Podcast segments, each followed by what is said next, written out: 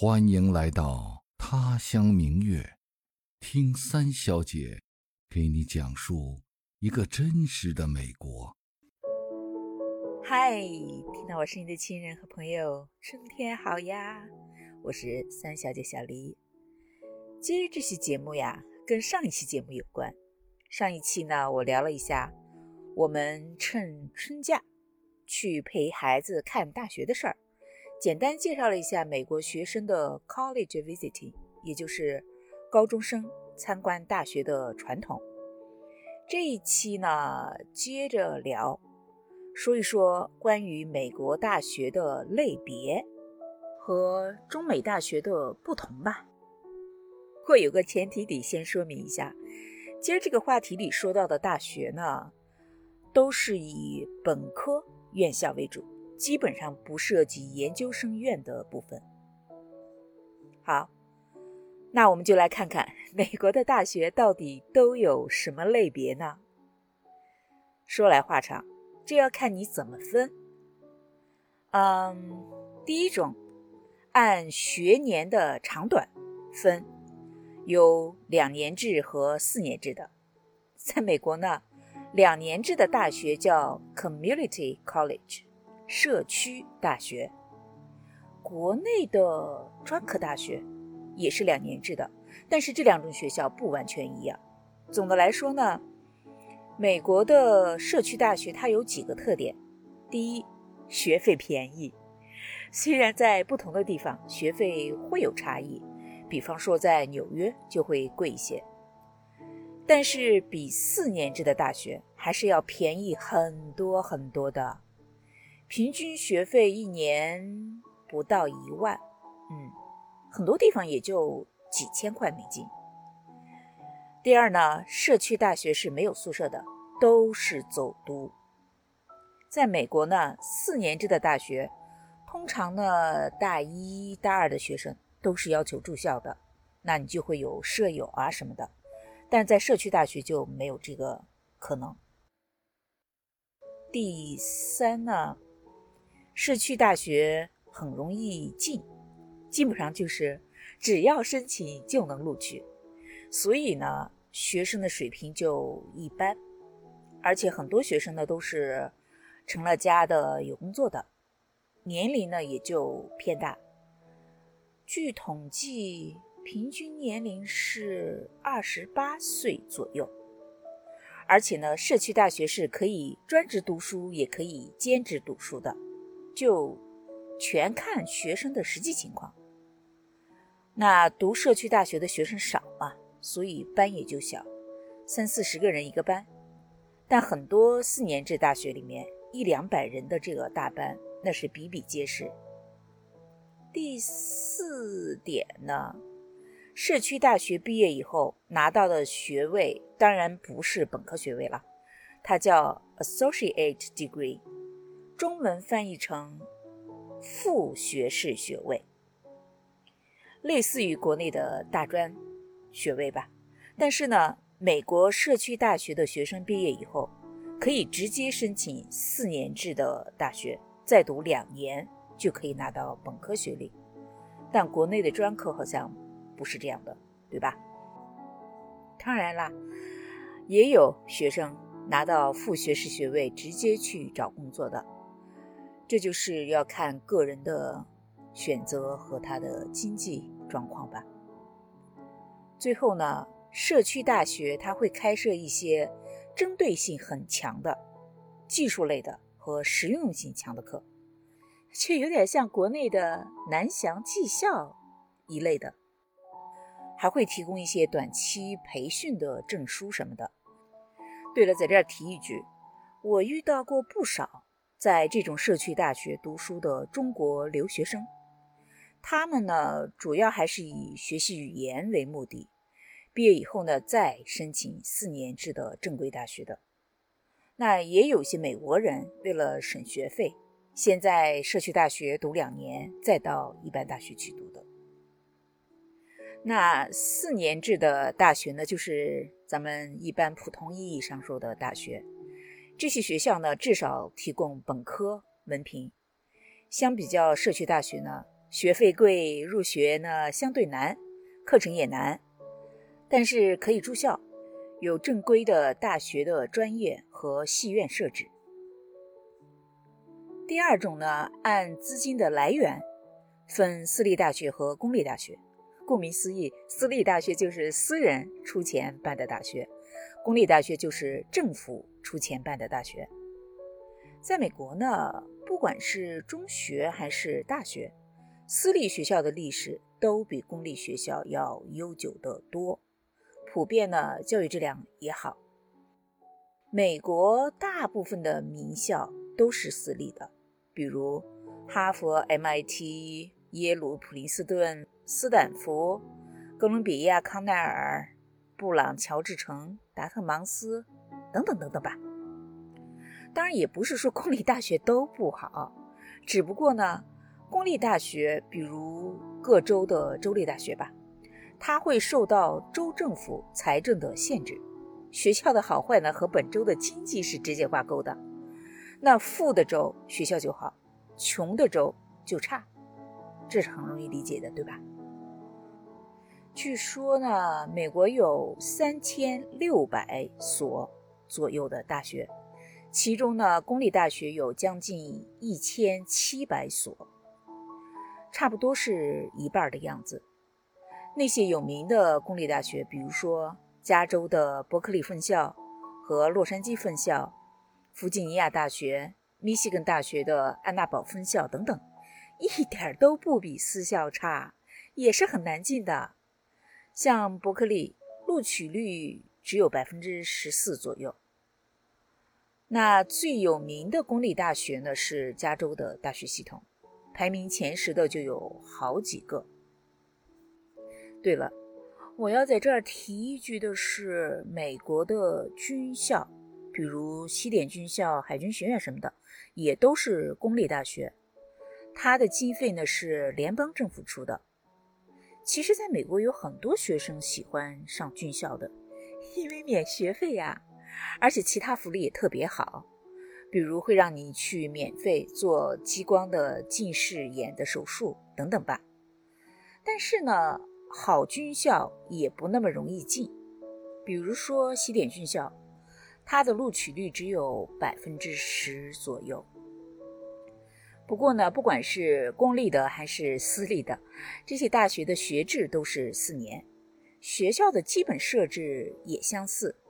都会有很多的系院和专业，通常呢也都会发本科学位，还有硕士或者博士学位。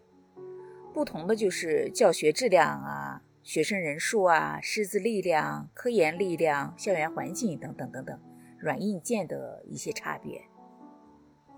这里有一点我要专门说一下的是学费。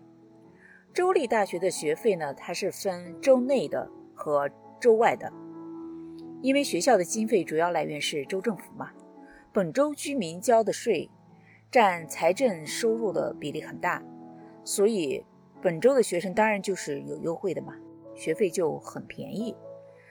那外州的学生自然而然就要收的贵一些，甚至翻几倍。比如说排名第一的公立大学加州伯克利大学，去年的州内的学费是。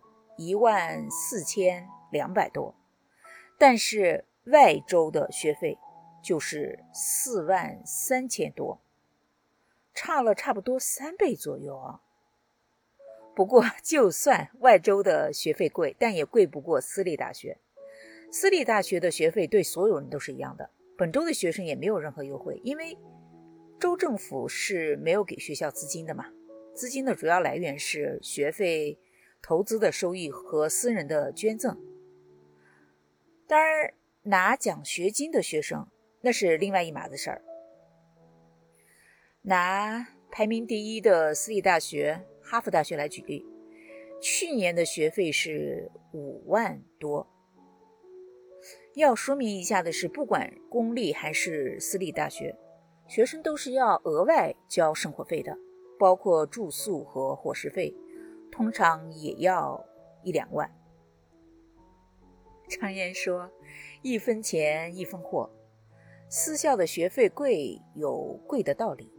众所周知，私校的教学质量好，师资力量强，专业的方向多，资源丰富，学生素质高，人数少，大多数呢都是所谓的精英教育。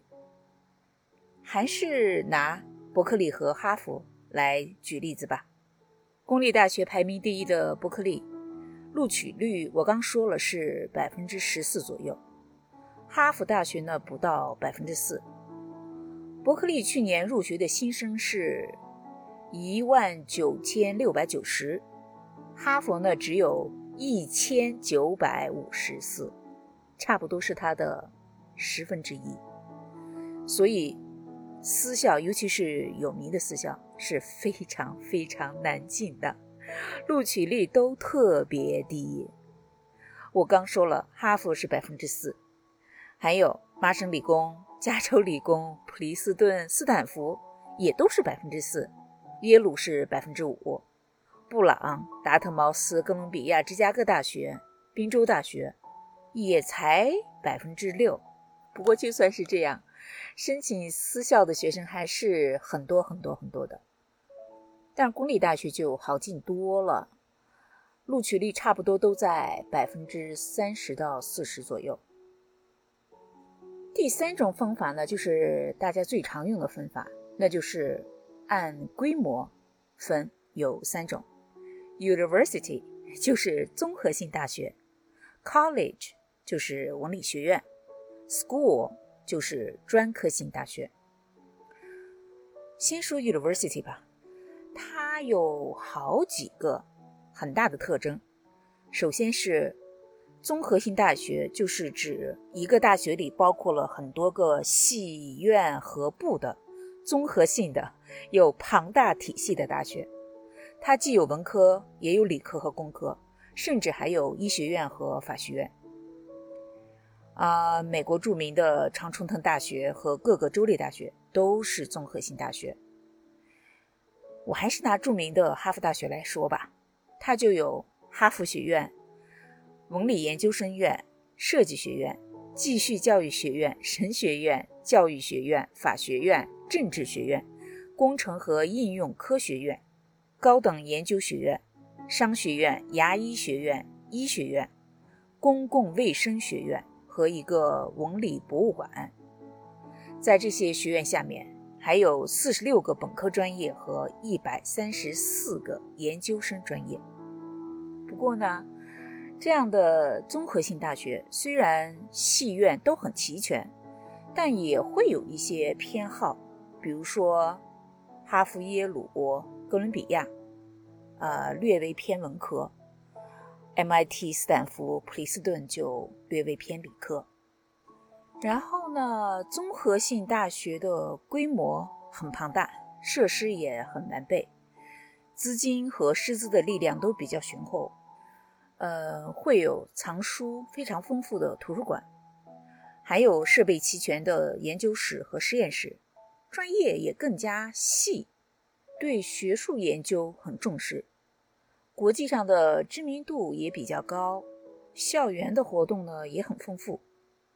那相应的呢，因为有科研压力嘛，所以教授的精力基本上就是放在研究生以上的学生身上。很多本科的课程，尤其是最初一两年的基础课程，都是研究生来上的。那这些代课的研究生呢，他专门有一个名字叫 T.A，就是助教的意思。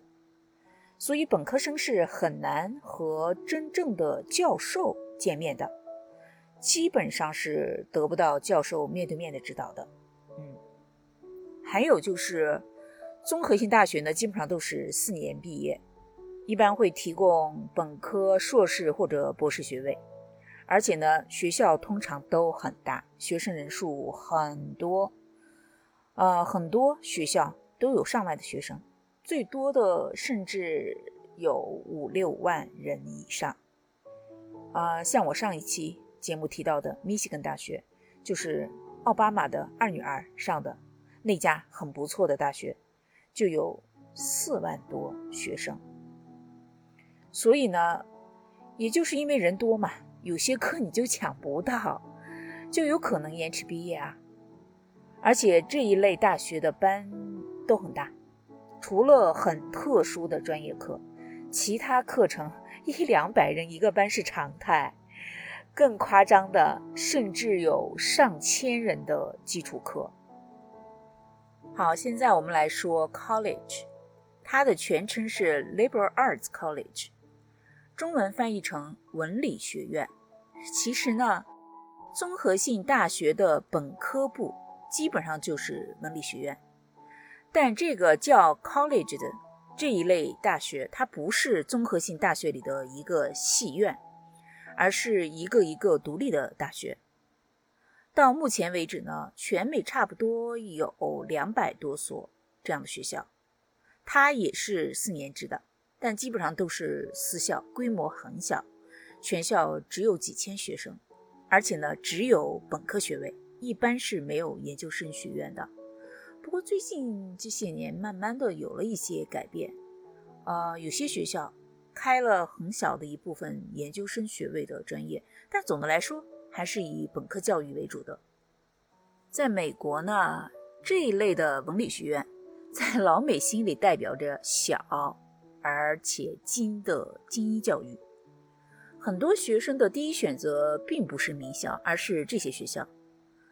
但是 有名的文理学院是很难进的。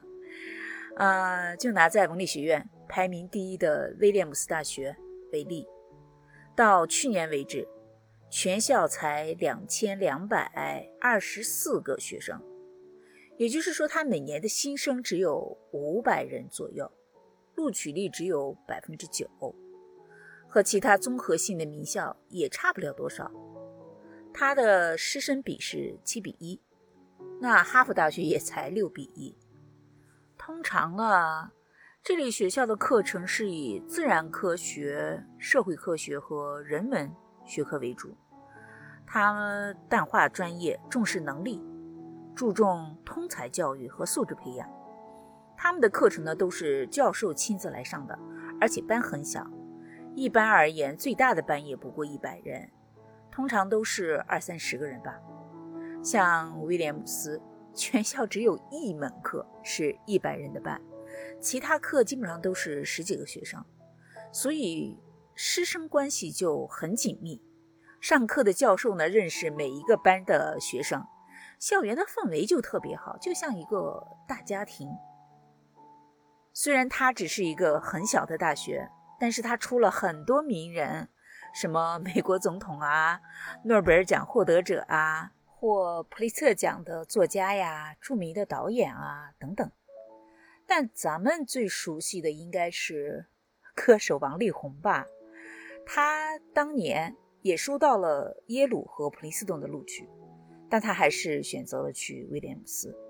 嗯，我记得我讲过一个故事，说我一个学生的姐姐被哈佛大学录取，大家都替她很开心，只有她自己不高兴，因为她的第一选择就是一个小小的文理学院，但他当时在那所大学的候补 waitlist 上，而且呢，他最终也没能进。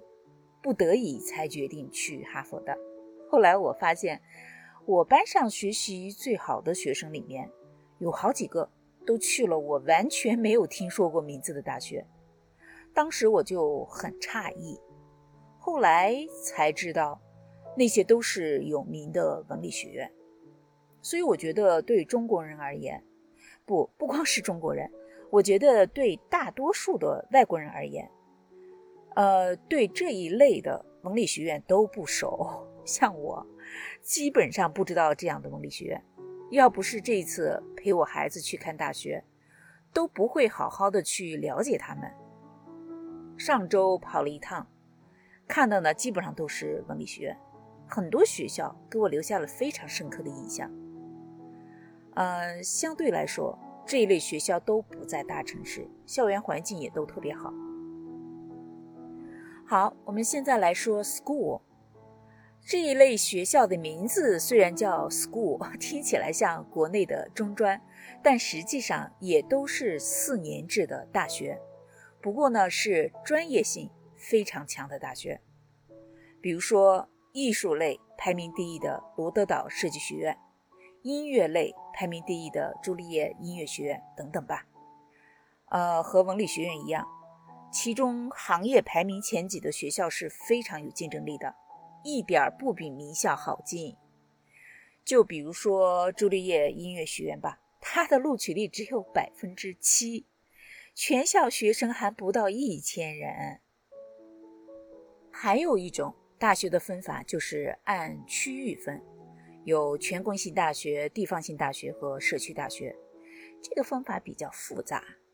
啊，公校、私校混合在一起，大小都有吧。有些全国性大学的生源是比较集中在某个区域，但是也有某些地方性大学，它也在全国招生。嗯，总之，你知道有这么个叫法就行了，我就不再一一细说了。最后我要聊一下的是什么呢？是美国大学和中国大学的几个主要的区别。首先呢。在美国申请大学，绝大多数学校是要交申请费的，当然也有免费申请的，不过不多。申请费呢，各校是不一样的，从十几块到几十块都有。呃，还是以伯克利和哈佛为例吧，伯克利是七十美元，哈佛是八十五美元。其实呢，每年各大学的申请费。就是大学的收入之一。你想想，哈佛大学去年招了一千九百五十四个学生，但他的申请人数是六万一千二百二十人，那他的申请费就是五百二十多万，这还不算国际学生。但他的录取率只有百分之四，所以绝大多数学生就是去给他贡献申请费的。第二个不同是，美国大学的法学院、医学院、牙医学院、管理学院等等吧，都是所谓的高级专业学院。意思就是说，这些学院的学生不是一上大学像国内那样在本科就读这个专业的，而是要先上四年普通的大学本科，拿到本科学位之后，才能申请这些专业。也就是说。这些专业的学生至少都是研究生以上的学历，那录取之后还要再上三四年嘛？这么说吧，假如说你想学法律当律师，至少就要读七八年的书，拿到本科和研究生的学位才可以。而且实际上并不是法学院的学生一毕业就可以当律师，还要考过专业的证书才行，尤其是医学院的学生。毕业以后还有实习呀、考执照啊等等，反正是在你成为一个真正的医生之前，有十几年的时间要熬。所以这些专业呢，它的花费就特别的高，时间也很长。但是入学的竞争是非常激烈的，因为一旦毕业拿到证书，他的收入是非常非常好的。在美国，医生和律师都是收入最高的人群之一。第三个不同是，国内很多专科性质的大学在美国是没有的，比如美国没有师范大学，各种外语学院吧，啊，戏曲学院、电影学院都没有。但是美国有两种大学也是国内没有的，那就是它有只收男生的男子大学。和只收女生的女子大学，呃，其实不光在大学，在中学有些地方也还保留着男校和女校。在历史上呢，男女分校曾经风靡一时吧，但现在随着时代的变迁，越来越多的学校合并成了男女混校的大学。我查了一下，现在呢，男子大学好像只剩下三所了。其中，在佐治亚州的 Morehouse College（ 摩尔豪斯学院）是唯一一所黑人男子学校。呃，世界著名的民权活动领袖马丁·路德·金就是在那里毕业的。美国的女子大学呢，相对来说保留的比较多，现在好像还有三十多家。最著名的就是 Wellesley College 卫斯理学院。啊，中国人熟悉的宋氏三姐妹里的宋美龄，女作家冰心就是哪儿毕业的？当然，曾经是美国第一夫人的希拉里也是哪儿毕业的？还有就是美国的大学很人性化，学生的专业呢不是在申请之前就决定好的，一般都是上完第一年，有的甚至上完第二年才决定学什么专业。而且在美国读大学是可以转校的，对，就是如果你对你现在就读的大学不满意，是可以申请转到别的大学去的。嗯，我家老大的一个好朋友，就是读完了第一年之后，第二年又换了一家大学去读。当然，在同一所大学里，也是可以转专业的，这一点跟国内是完全不同的。最后一个不同呢，是我来美国之前从来没有想到过的。我相信你应该也想不到，那就是在美国上了大学，并不意味着万事大吉，还要看你能不能毕业。对，美国的大学生并不是每一个人都能够按时毕业的。其实，美国大学的平均毕业率只有百分之四十一，不到一。半呢？你是不是特别惊讶？反正我第一次知道这个数据的时候是相当震惊的。当然了，排名越靠前的大学，毕业率也就越高，但都不是百分百能毕业的。